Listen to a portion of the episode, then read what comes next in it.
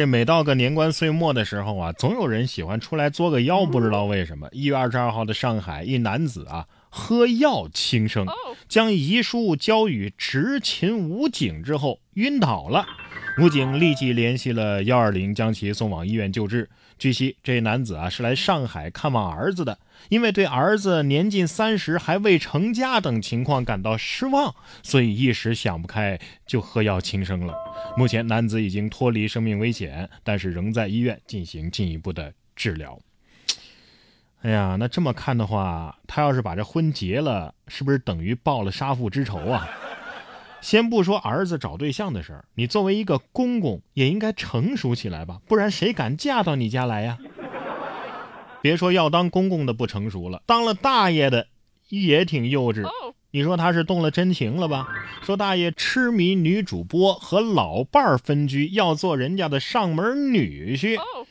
据《潇湘晨报》的一则报道啊，安徽有一个七旬大爷，一个月之前啊，开始关注了一位女主播，他们在直播间里是唱歌互动，说挑逗性的话语，辅导粉丝升级会员、刷礼物。其中一女主播呀，和大爷说，他的账号价值几千万，又夸他，你看你又帅又有才华，自称自己想找到真爱。如果结婚呢，他就会把自己的几千万的家产全部都送给这大爷。大爷呢，随即和老伴儿就分居了啊，要跟这女主播做上门女婿，但是因为家人反对而离家出走。其儿子寻找媒体求助之后呢，媒体带着咨询了医生，医生说呀，这情况太严重了啊，你得去看精神科。医生是不是这么想的？你你这是痴心疯啊！大爷这是怎么了啊？年纪这么大了，还能有一颗？荡漾的心，大爷是不是这么兴奋的？孙子，我来给你上门当爷爷了！真的是人间真实医生啊，净说大实话是吧？这女版的贾进东威力也是挺大呀，让这大爷深陷其中，只能说是老糊涂了，还能说什么呢？莫非人家女主播是真爱？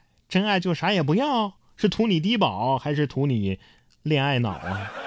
我劝这位大爷呀，别再看什么女主播了，看看广坤的直播不好吗？说不定还能给你带来好运。说近日湖南永州的唐先生在参加新春锦鲤活动的时候，就获得了谢广坤的扮演者唐建军为粉丝送出的虎年福利：一车大白菜和。金锦鲤吊坠儿。一月二十七号，唐先生在家中啊签收了一车的大白菜。他说从来没见过这么多大白菜，差不多要吃一年吧。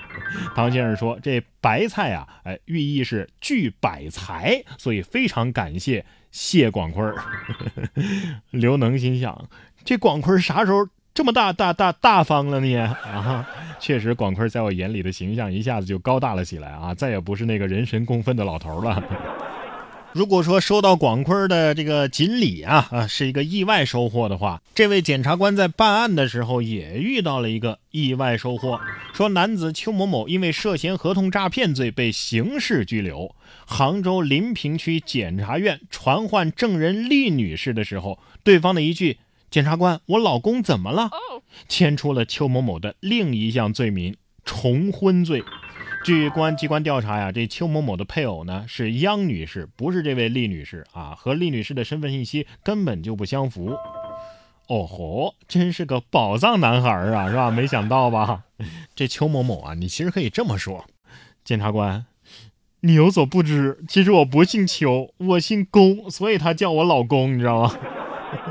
这也怪不得人家检察官，谁还没有个好奇心呢？是不是？但是好奇心重啊，也不一定都是好事儿。说日本横滨市二十一号的下午就发生了一起台球式坠楼事故，共计四人受伤。什么意思呢？在一栋五层楼高的建筑的房顶，一名中年男子因为某种原因跌落下来，随后呢，从三层窗户啊伸出头来向房顶看的一名四十岁的女子也不慎。跌落，跌落的女子呢，和从二层的窗户伸出头来向上看的三十岁的男子接触，导致男子也一起跌落。跌落的女子最终在地面上压到了一名男子的身上。这一连串的坠楼事件啊，共导致四人受伤，四个人都被送往医院进行了救治，但是都没有生命危险。我估计是柯南路过这儿了，这坠楼的方式太动漫了，是不是？所以这第一个摔下来的反而是最幸运的，楼下的那个男子才是飞来横祸呀。这表明什么问题？吃瓜也是有风险的，看热闹千万别探出半个身子来。同样在日本，这件事呢也挺二次元的。说日本南部的高崎山自然动物园，一只母猴叫 Yaki，打破了性别藩篱，凭武力夺权了。这直接震惊了科学家和保护区的工作人员呢。说去年的四月份，这位 Yaki 先是打败了自己的母亲，取得了群猴的母猴当中的最高地位。也许绝大多数的母猴啊都会满足于这种成就了，但是鸭 K 啊却选择了继续战斗。据保护区的工作人员称，鸭 K 啊随后就把挑战的目标对准了公猴。他先是袭击了猴群里三只高地位的公猴，然后直接奔着统治该猴群长达五年的首领去了。这个时候，这位首领啊已经三十一岁了，那算是日本猕猴当中的老猴了啊，所以被年轻的这鸭 K 给打败了。这可以说是猴界的女王了，是不是啊？鸭 K 是这么想的：朕不要什么狗屁爱情，朕要的是臣服。